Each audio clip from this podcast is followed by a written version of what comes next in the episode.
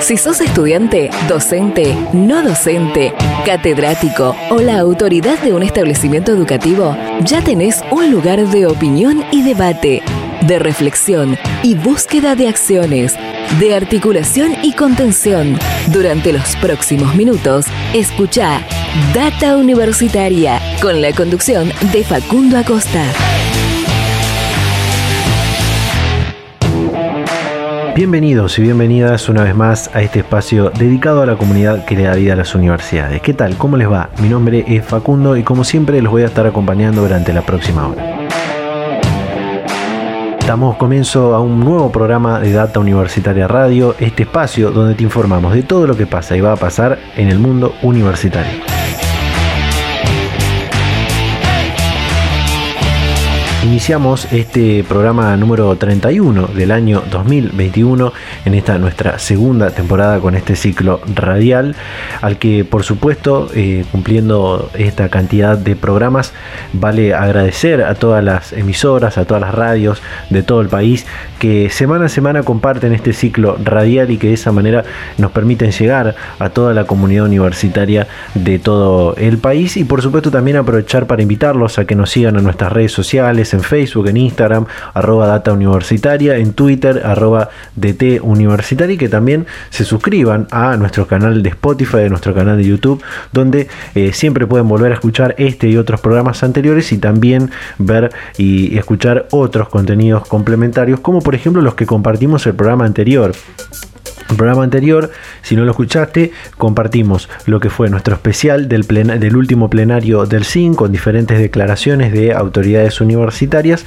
eh, que está para ver completo en, YouTube. Y también esta entrevista que hicimos con el rector de la Universidad Nacional de La Rioja eh, que está muy interesante que compartimos un, pequeño fragmento. Y probablemente por ahí hoy o el próximo programa compartiremos eh, otro, otro fragmento más de esa entrevista. Así que ambos contenidos podés verlo de forma completa en nuestro canal de YouTube.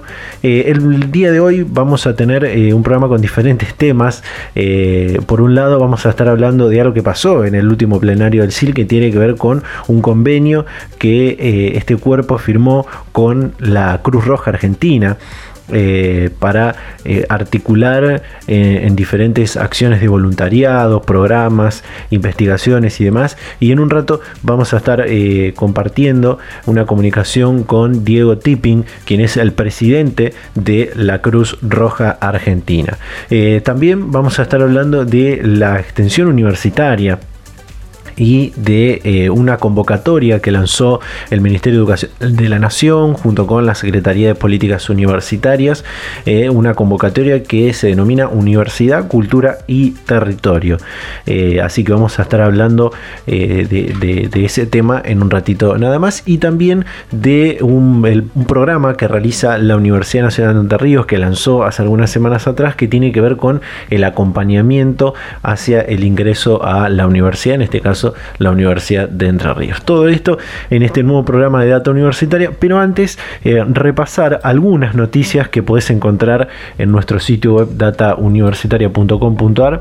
Por ejemplo, que la vacuna de la Universidad Nacional de La Plata, la Argenvac 221 eh, contra el COVID-19, obtuvo financiamiento para eh, continuar su, desarrollo.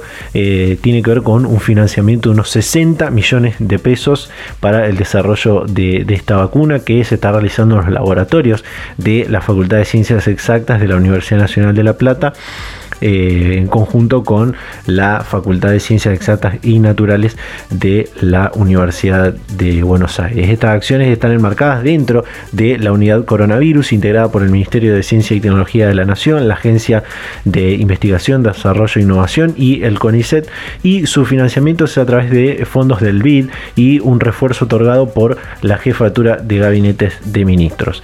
Eh, por otro lado, em, una noticia muy reciente que tiene que ver con que El Garrahan, la Universidad Nacional de San Luis y la UBA van a eh, fabricar medicamentos, se, se, unen para desarrollar y fabricar medicamentos únicos en el país. Se trata de un acuerdo entre ambas universidades nacionales y este hospital para trabajar en forma conjunta en el diseño, desarrollo y elaboración de mini comprimidos que utilizarán niños, niñas y adolescentes con tratamientos en el Garrahan. El mismo se da en el marco del el 34 aniversario de este hospital de pediatría y de los 200 años de la UA que comentábamos eh, semanas atrás. También eh, la semana pasada se llevó adelante lo que es una cosa que, comentamos en los últimos programas que tiene que ver con el Congreso Interuniversitario Laudato Si, el cuidado de la casa común.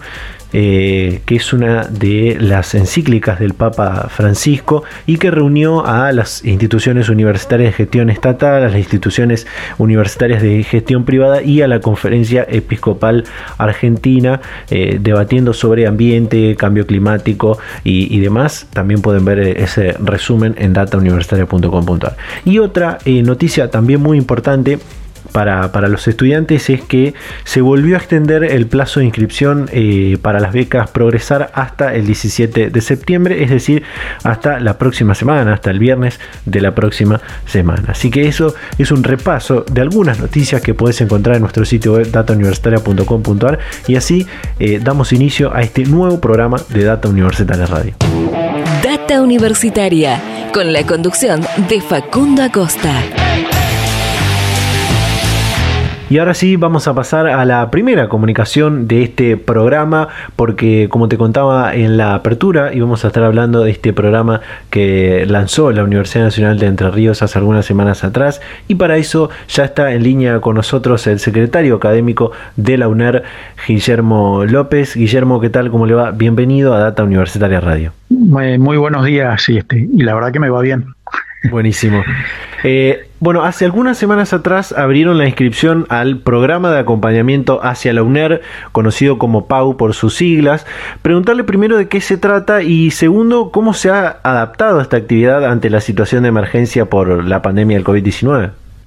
Bien, debo Debo comentarte que este programa de acompañamiento hacia la universidad, básicamente hacia, hacia la UNER, este surge concretamente en, este escenario de, situación de crisis sanitaria este, el año pasado, donde a partir de reunión, reuniones mantenidas con el Consejo General de Educación de nuestra provincia y preocupados por, por la situación imperante, este, acordamos en, en largar un programa para poder estar cerca de, los futuros estudiantes eh, universitarios de, nuestra provincia y de la, y de la región. Este, así que así nació hace un año atrás este programa de acompañamiento este, y la verdad que eh, fue montado bajo modalidad eh, virtual con encuentros sincrónicos y, este, y, abordando varias, varias temáticas que entendíamos que eran de interés eh, un, y estaba eh, armado en, o está armado en diferentes módulos, eh, que algunos son disciplinares y otros generales, pero básicamente, ¿qué queríamos? Que los chicos que, aspiraban a, entrar a la universidad puedan tener un acompañamiento en lo que es orientación vocacional, ¿no? Entonces los ayudamos a pensar en su proyecto de vida a futuro, y este para que puedan de algún modo imaginarse este, hacia dónde querían ir, qué querían estudiar este, y de ese modo este, sacarlos a muchos de ellos de esa incertidumbre o definitivamente reafirmar su, su vocación de estudiar eh, alguna carrera en particular. Este, después teníamos un módulo que, le llamamos TICS, ¿no? donde este, si bien entendemos que los chicos están ha, llegado a las nuevas tecnologías, entendemos que también eh, para estudiar en la universidad podíamos estar acompañándolos en un paso previo y en, lo que es eh, tecnología de la información y la comunicación, como porque se usa en la universidad, entonces de ese modo eh, iban a estar más cómodos el día, el día del, ingreso. Eh, trabajamos también un módulo con que era un poco cómo, cómo se lee y cómo se estudia en la universidad este, un poco volviéndolo a, las temáticas de, interés y que, se iban a encontrar saliendo de la secundaria en nuestra universidad. Este, y, luego también atravesamos este espacio ya sí con algunos módulos disciplinares que entendemos que son prioritarios, como ser matemática, lengua, eh, química, eh, ciencias sociales y ciencias biológicas, tratando de eh, generar un, repaso de, los aprendizajes que tuvieron en el colegio secundario para que puedan tener un repaso y si quedó algún, algún tema pendiente lo puedan recuperar en este espacio. Estos fueron con, todos estos módulos operaron con, con actividades asincrónicas eh, bajo modalidad virtual, pero también nos obligamos a tener espacios sincrónicos a través mediados por, por Meet, donde nuestros docentes interactuaban concretamente con, con estos estudiantes. Y la verdad que, que, entendemos que es un programa que, que acompaña este, y apoya ese, a esos estudiantes eh, futuros ingresantes a la universidad. Sin perjuicio de eso, también en ese espacio se trabajó lo que, o se trabaja lo que es una, que nosotros le llamamos galería de carreras, ¿no? Eh, poner a disposición eh, de estos estudiantes toda la, propuesta académica de pregrado y grado que tiene nuestra, nuestra universidad. Así que, este, bueno, la verdad que contento por poder estar cerca de, de los futuros ingresantes, ya empezar a acompañarlos en, en, la previa, eh, tratando de dar eh, certidumbre. Sabemos que es una edad muy, muy particular, donde este, esto, este ingreso a la universidad genera ciertas ansiedades, este, muchas veces no, tiene, no se tiene mucho conocimiento al respecto. Entonces, ahí cerca, y, me, estoy, me estaba olvidando que, que, el, que el programa tiene además lo que nosotros le llamamos los facilitadores. Y estos facilitadores que son estudiantes avanzados de las distintas carreras que articulan articulan con todos los chicos que están participando de este programa. Entonces ese es un espacio de, de, diálogo más cercano, ¿no? Porque comparten experiencias vividas no hace mucho tiempo atrás con, los futuros ingresantes y estos chicos facilitadores que le llamamos los van orientando en el tránsito por, por el PAU. Así que este, la verdad que contentos, este, la, modalidad virtual nos permite llegar, el año pasado llegamos a más de 90 localidades de la provincia de Entre Ríos, 16 provincias en nuestro país, inclusive tuvimos participantes de, de, tres países vecinos de, de, este programa. Y bueno, este año ya está lanzado, lo tenemos en marcha y este, esperando que, que se sumen más aún de los que ya, ya están participando de este, de este programa, porque es un programa que si bien tiene una fecha de inicio y una fecha de finalización, permite a aquel estudiante que se entera un poco más tarde poder ingresar al sistema y que nuestros facilitadores lo llevan a hacer el, el recorrido por los distintos módulos que, tiene este programa. Así que este, bueno, tratando, no sé, sí, ver si, si eso de, los facilitadores del PAU es muy interesante porque al ser estudiantes avanzados cumplen el rol de, lo que podrías eh, denominarse tutores pares, ¿no? Eh, eh, y, que de alguna manera, como, como usted decía, acercan un poco más al aspirante a ingresar a la universidad justamente a lo que es la, la vida universitaria, ¿no?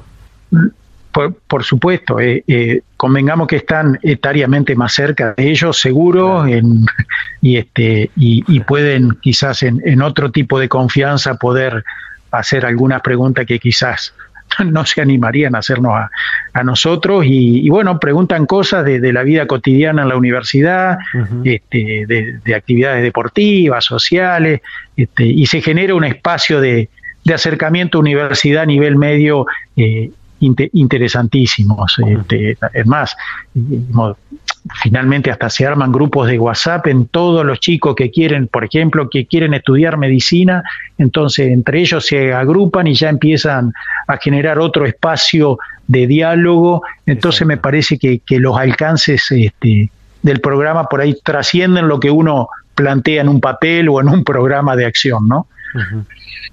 Eh, Guillermo, me gustaría preguntarle de, estas primeras experiencias que han tenido con, este programa, eh, ¿qué tasa de jóvenes eh, que se inscribieron al PAU luego ingresaron efectivamente a la universidad y cuántos de esos que ingresaron todavía permanecen cursando las carreras de la, de la UNER?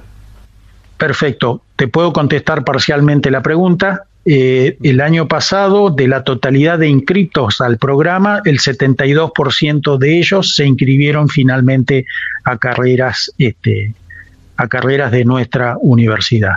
Así que, este, ¿entendé? y en definitiva, si pudimos acompañar al 28% que no ingresó a nuestra universidad, pero sí le sirvió para acceder a otras universidades y poder transitarlas con mayor comodidad, este, bienvenido sea y, en eso estamos y es, nuestra propuesta. Somos una universidad pública al servicio de la educación y a quien podamos acompañar, este, ahí estaremos, ¿no?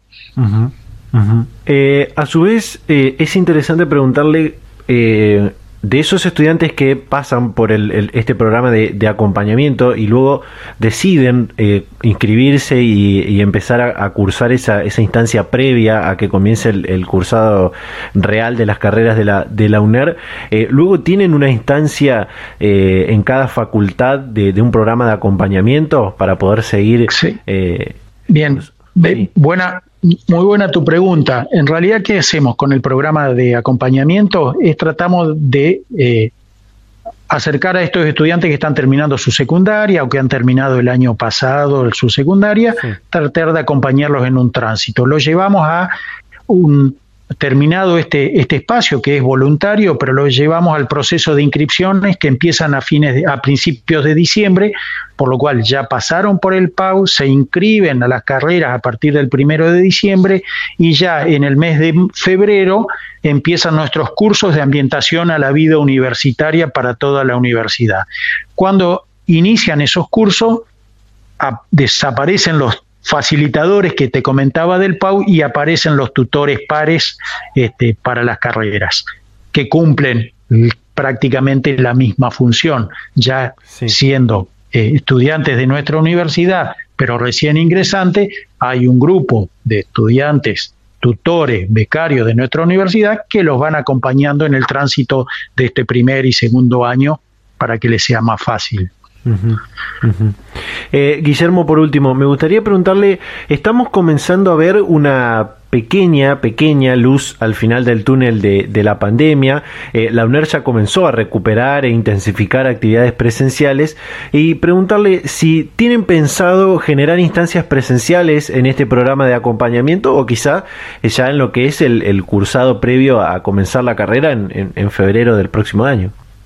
Sí, eh, en realidad, bueno, la primera pregunta con respecto a la presencialidad, la Universidad Nacional de Entre Ríos está volviendo a la presencialidad este, bajo los protocolos que tenemos aprobados por el Ministerio de, Salud de la provincia de Entre Ríos, respetando los aforos. En esto quiero decir que no hemos vuelto masivamente tal cual previo a, a la pandemia, sino que estamos tratando de ser respetuosos de los protocolos que nos han establecido. Este, y básicamente tratando también de garantizar educación a aquellos estudiantes que por algún motivo no han podido retomar eh, el regreso a, sus lugares donde están las unidades académicas y entonces este, también tratamos de garantizar ese proceso de, de educación virtual, por, por así decirlo.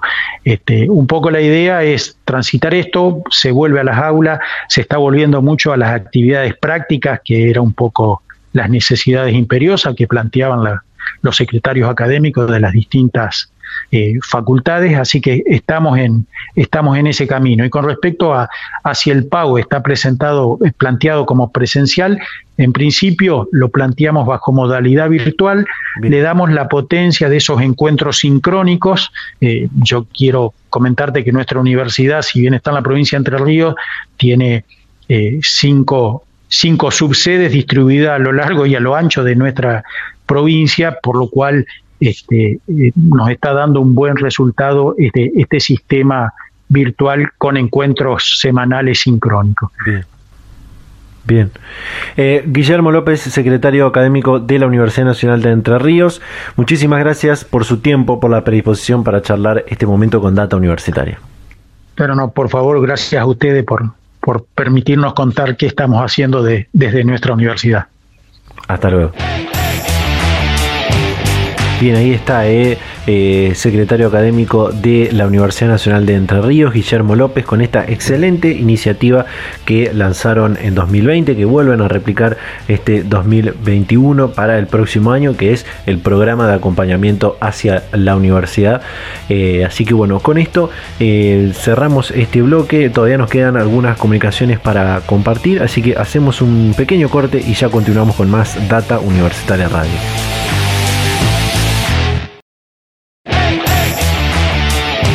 Volvemos con más Data Universitaria Radio en este trigésimo primer programa del año 2021, en esta nuestra segunda temporada con este ciclo radial.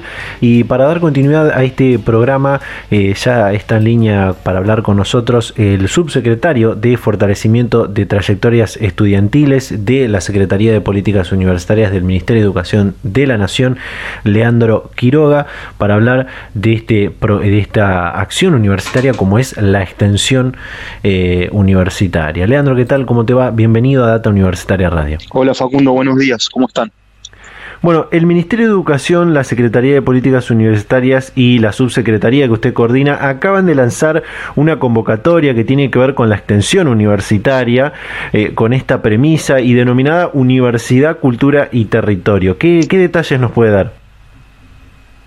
Mira, Facundo, eso es eh, se enmarca en un proceso de, de trabajo, una definición o una decisión del, Estado, del gobierno, del ministro y del secretario, se enmarca en un proceso de trabajo eh, que se viene articulando con las universidades hace varios años eh, y que también yo te lo, te lo quiero contextualizar porque me parece importante, las universidades, la, la REXUNI, que es la red de, secretarios y secretarias de extensión eh, del SIN, viene en una articulación que tuvo en el 2000, hace dos, dos años, eh, un primer paso que fue la modificación de la planilla del CEBAR, del currículo donde cada docente extensionista puede, puede acreditar su formación, su trayectoria, su producción en el marco de los de, los, de los currículos más personales o más particulares y que eh, en el año 2020 discutimos y se aprobó para el presupuesto 2021 una línea de presupuesto para el fortalecimiento de la extensión que se distribuyó directamente a las universidades nacionales. Y ahora lo que estamos abriendo es la convocatoria ordinaria de extensión con, con una con una revisión, con una discusión, con un debate sobre qué agenda debe tener, deben tener las políticas de extensión de las universidades públicas nacionales. También hay un trabajo ahí de ayornar esta, esta política de las universidades públicas a un estado de situación, a una, a a una coyuntura que vive nuestro país y nuestro pueblo, eh, y en ese marco se, se, se abre la convocatoria, que además eh, recupera una política que había sido interrumpida a partir del año 2016, que es la convocatoria de voluntariados.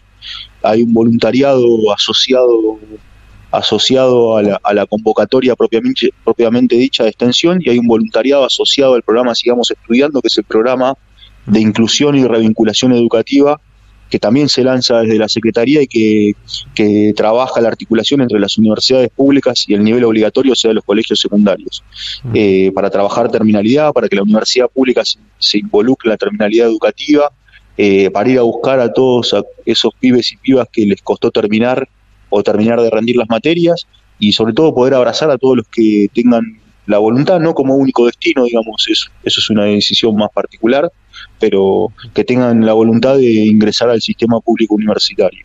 Ah. Eh, un poco es eso, eh, porque son, son programas eh, separados, pero tienen algún punto en común, digamos. Y, la, y, además lo que tiene de particular la convocatoria de voluntariados es que está direccionada a la participación o a la, o a la introducción de las políticas de extensión de los estudiantes, de los y las estudiantes, de las y los estudiantes, digamos, con un acompañados por un eh, docente titular adjunto JTP, ya los estudiantes pueden armar su proyecto de voluntariado y participar de la política de extensión de las universidades.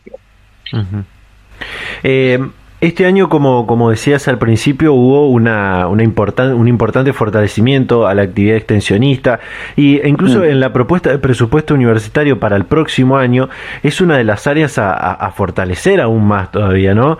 Eh, dando cuentas de la importancia que tiene esta acción universitaria como es la, la extensión.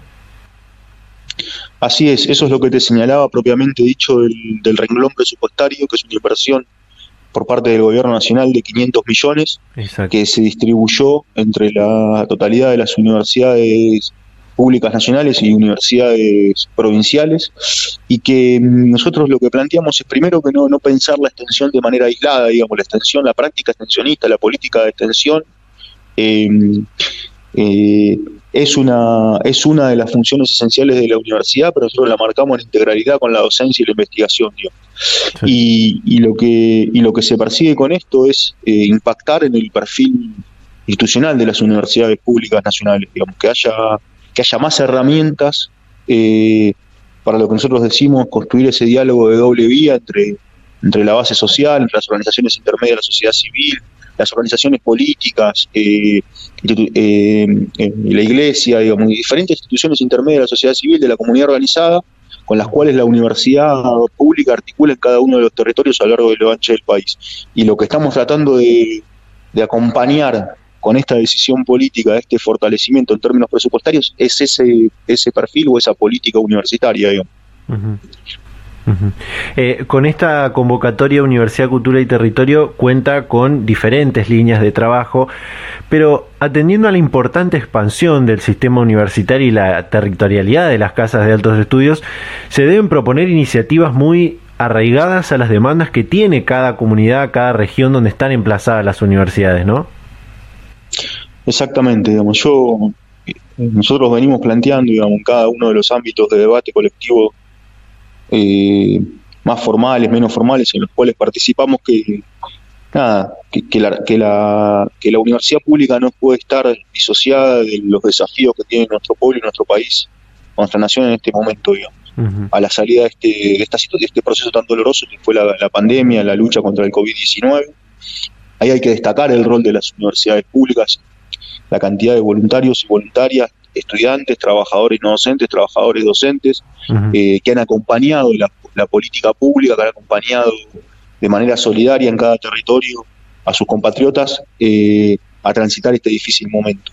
Em, nosotros lo que estamos planteando es que, la universidad se tiene que involucrar, digamos, que, ya pasa de hecho, digamos, lo que, lo que buscamos es profundizar. Eh, no, no, no estamos diciendo que eso no ocurre. Eso ocurre y lo que hay que hacer es profundizar ese, esa política, digamos, esa, esa lógica, esa manera de construir universidad pública involucrada en, la agenda de su pueblo, digamos. Y ahí lo que vemos es, o por lo menos lo que pensamos humildemente, es que, este es un momento donde quizás hay que, hay que revisar la agenda porque retrocedimos, eh, sobre todo esto lo digo muy claramente y muy contundentemente, durante el gobierno de Mauricio Macri retrocedimos muchísimo en la construcción de derechos. Entonces la universidad tiene que ser parte de esa reconstrucción de derechos, de esa reconstrucción del tejido social, eh, derechos básicos como, como un plato de comida, como el calendario de vacuna de los, de los más niños y las más niñas, eh, como eso por un lado, digamos, yo le digo la reconstrucción del tejido social y la universidad tiene que acompañar, acompañar ese proceso. Y por otro lado, es eh, todo el recurso humano, simbólico, de conocimiento que tiene la universidad eh, ponerlo al servicio de la reactivación del, sistema productivo.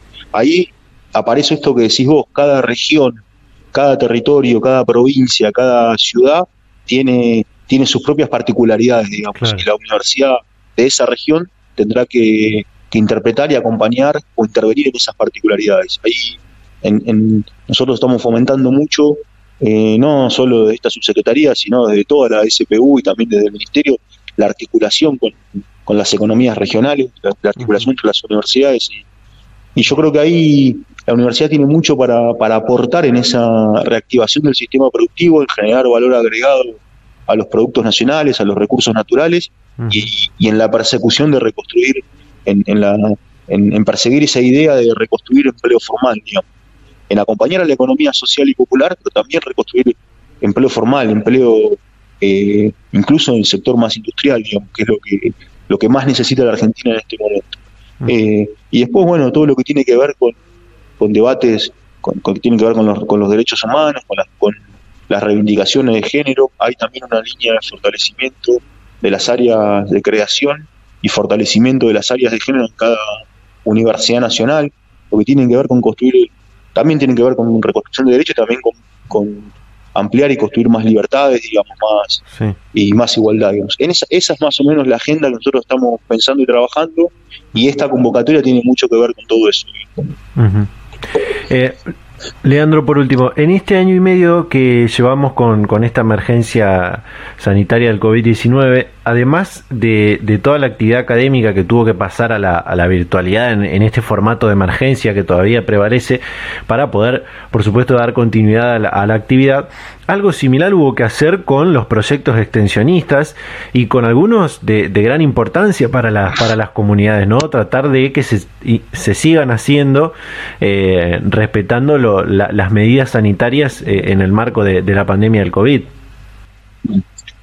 Sí, lo que hizo el, lo que generó la pandemia es un cambio en las prioridades, digamos.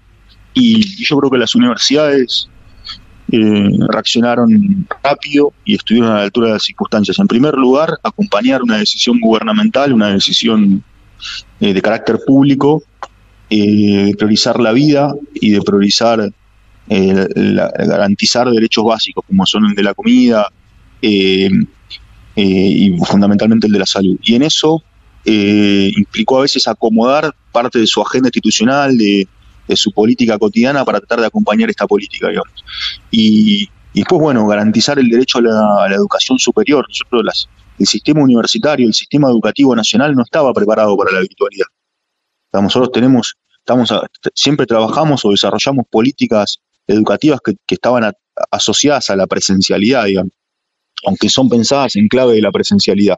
Bueno, eso eso tuvimos que acomodarlo sin, sin ayornarlo, sin, sin demasiado tiempo para planificar, digo, se fue construyendo día a día y yo creo que las, que las universidades públicas nacionales estuvieron a la altura, digamos, garantizando eh, ese derecho para las mayorías. Obviamente hay, hay sectores de mayor vulnerabilidad que se les hizo más difícil, que es, a los que, sobre los cuales, con los cuales tenemos que articular, trabajar, tenemos que poner en la centralidad del, debate, digamos.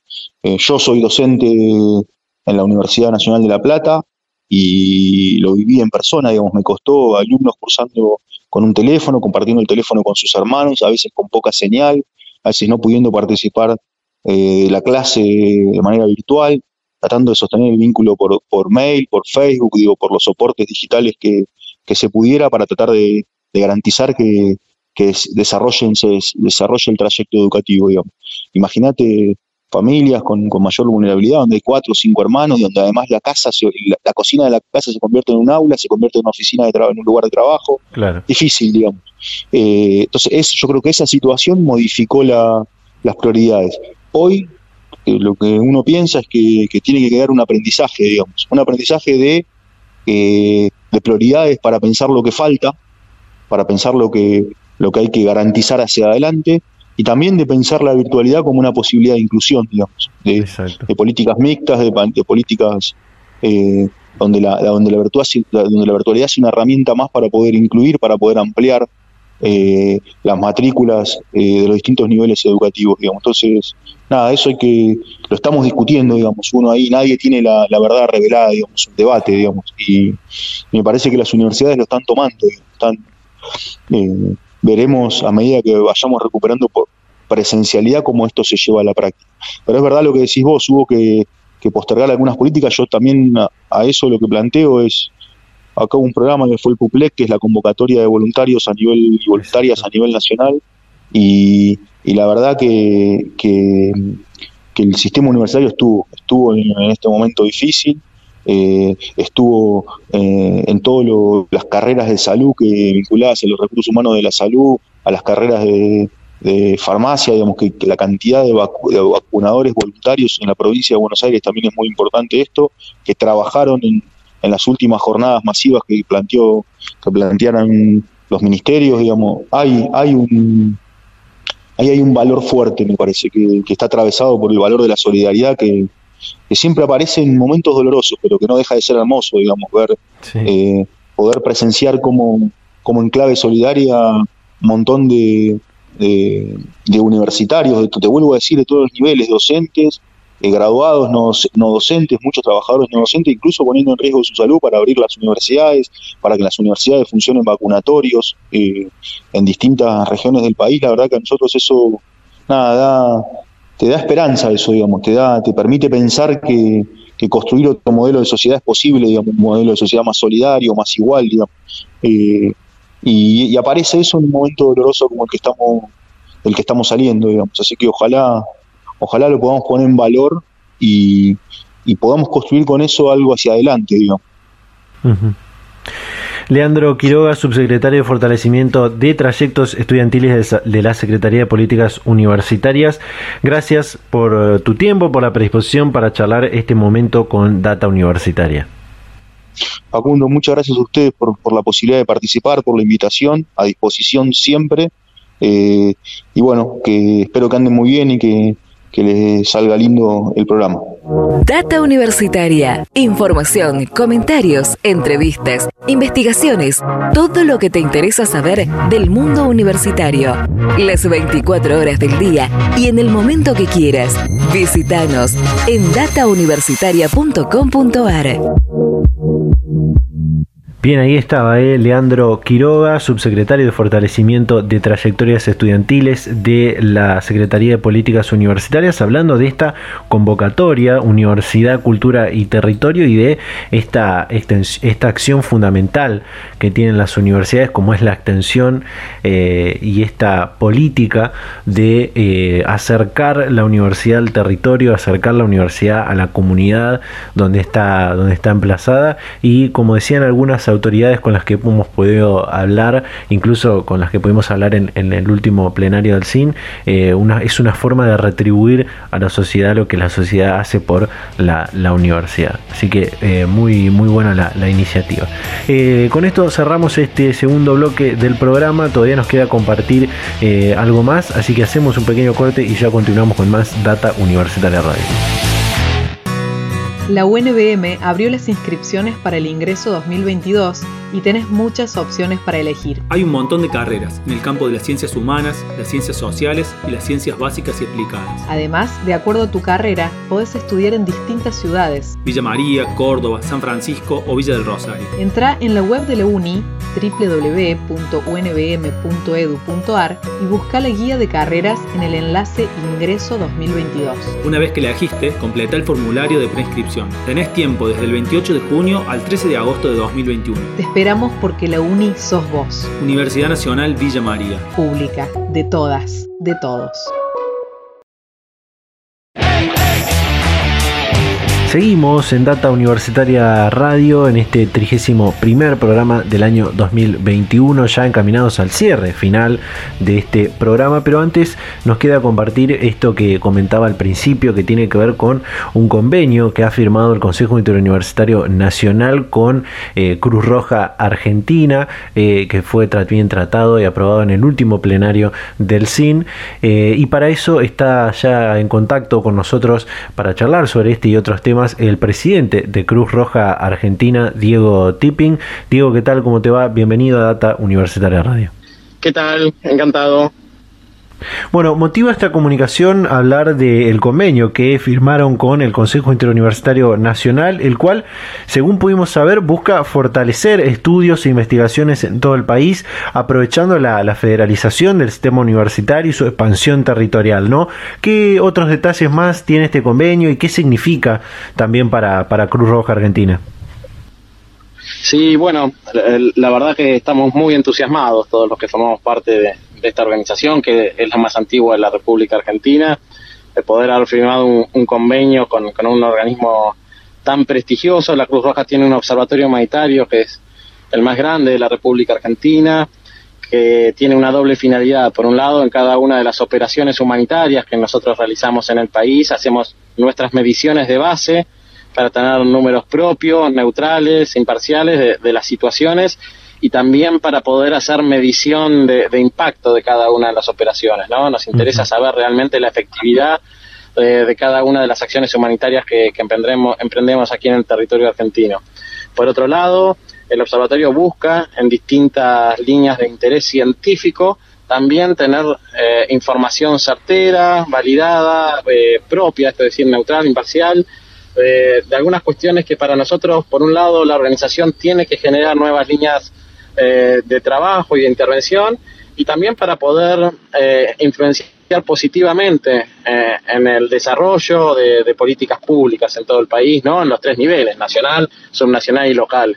Y esta facilidad que nosotros tenemos de toma de datos, porque realmente eh, tiene una capacidad operativa inédita en la Argentina de toma de datos de manera presencial. Necesitábamos también la misma capacidad de análisis de esos datos, ¿no? Y para nosotros, este consejo que integran todas las universidades nacionales, públicas del país, es un lugar clave de aporte científico al análisis de esos datos federales.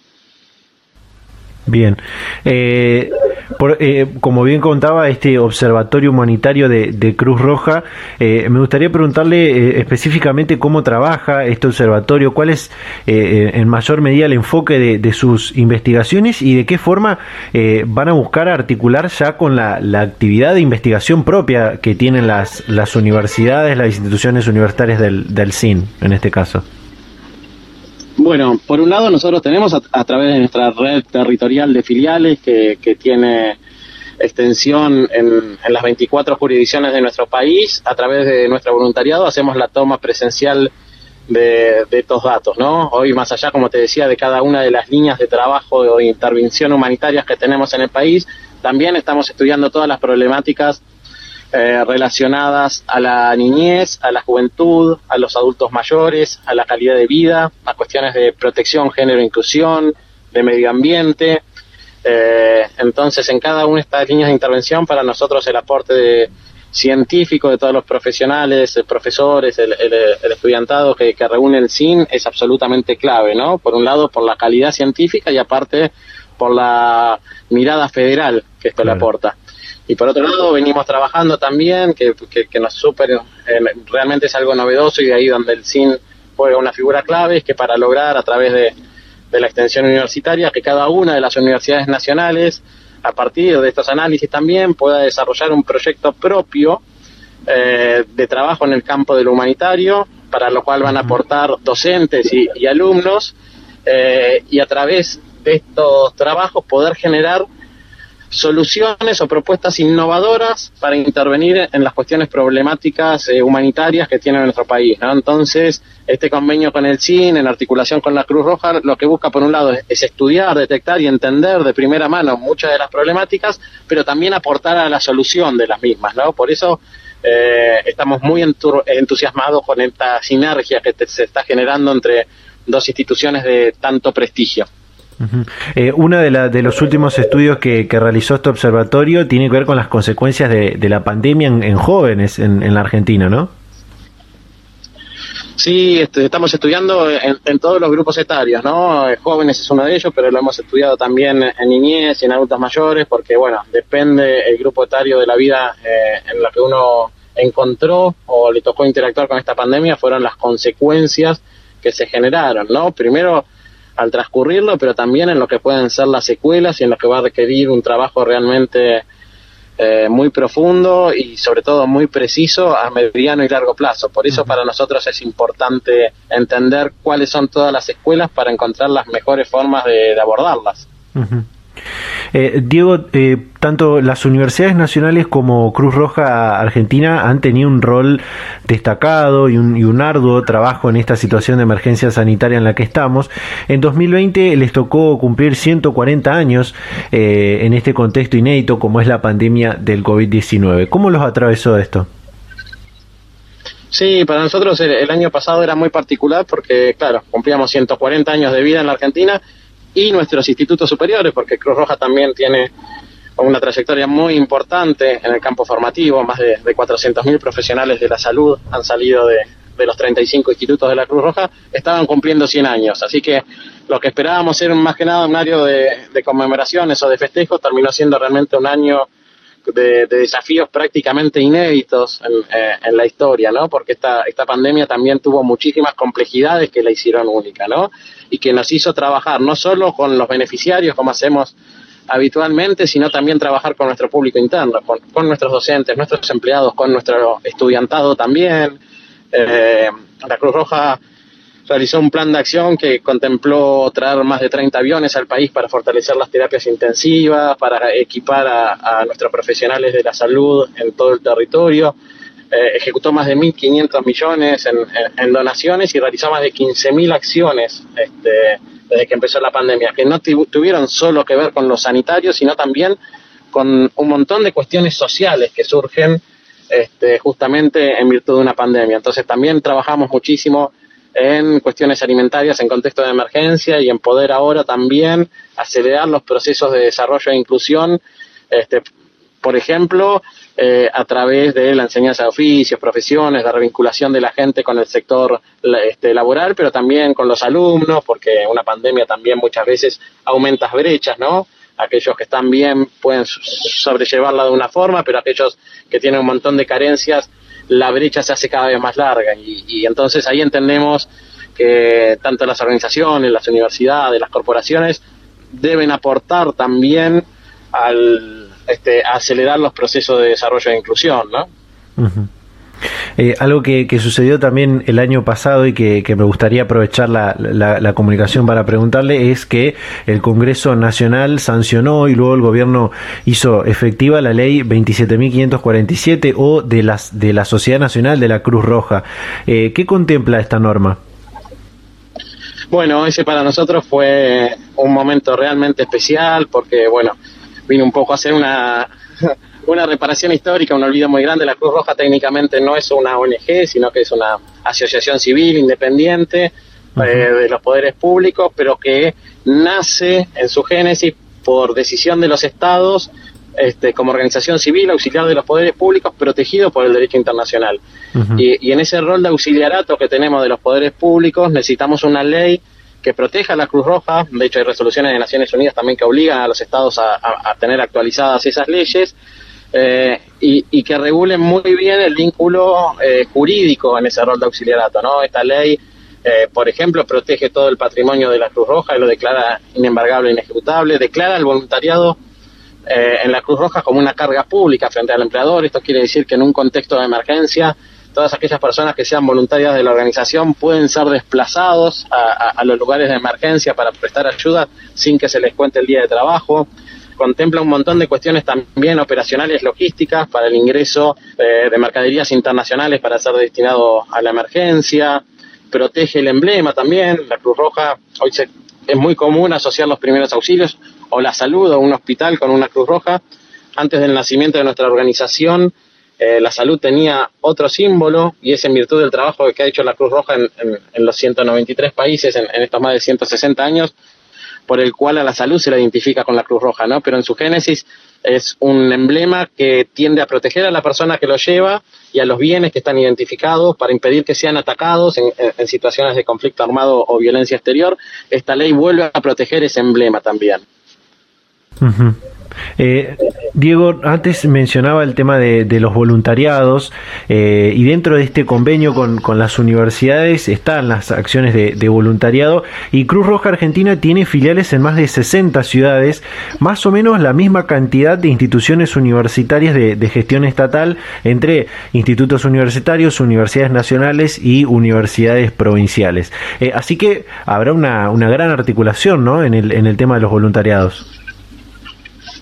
Sin duda, eh, dentro de lo que es eh, las decenas de miles de voluntarios que tenemos en, eh, en, el país, lo que estamos buscando también con este articulado, esta articulación con, el cine, generar voluntariados corporativos, este, generar dentro de cada una de las universidades voluntarios de la Cruz Roja que se sumen también al trabajo humanitario en sus regiones, ¿no? Entender también que, es parte de nuestra, de cada uno como miembro de una sociedad, preocuparnos por el dolor ajeno y, entender que nadie puede quedar atrás, ¿no? Entonces, es darle también un valor agregado a, los egresados, que no solo sea un título, un conocimiento, sino que sea un título y un conocimiento con un valor social de, poder devolverle también a, la gente con sus conocimientos, llevarle un poco de eh, solidaridad, de mano solidaria, de ayuda, ¿no?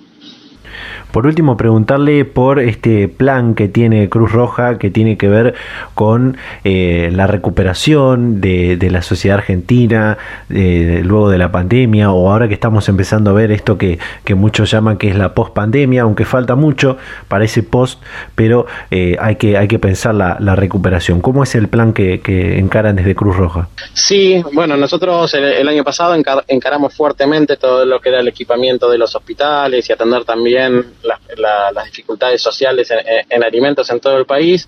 A partir de este año, teniendo en cuenta también lo que iban a ser las sucesivas olas con, los picos de la pandemia, también empezamos a trabajar en lo que es la pospandemia, en esto que, te decía hace un rato de, la recuperación, por eso el plan se llama Argentina se recupera, porque empezamos a trabajar en la revinculación eh, de los jóvenes con las aulas, en la revinculación de las familias con el trabajo, eh, apuntando un poquito a eso, llevando también procesos de desarrollo asociados al agua, cuestiones de salud, de higiene, ya pensando en que hay que entre todos eh, aumentar la salida de, esta pandemia, eh, achicando las brechas que te decía hace un rato y, y, aumentando y generando y articulando entre todos con los gobiernos las obras necesarias para, para que estos procesos de desarrollo e inclusión se generen mucho más rápido.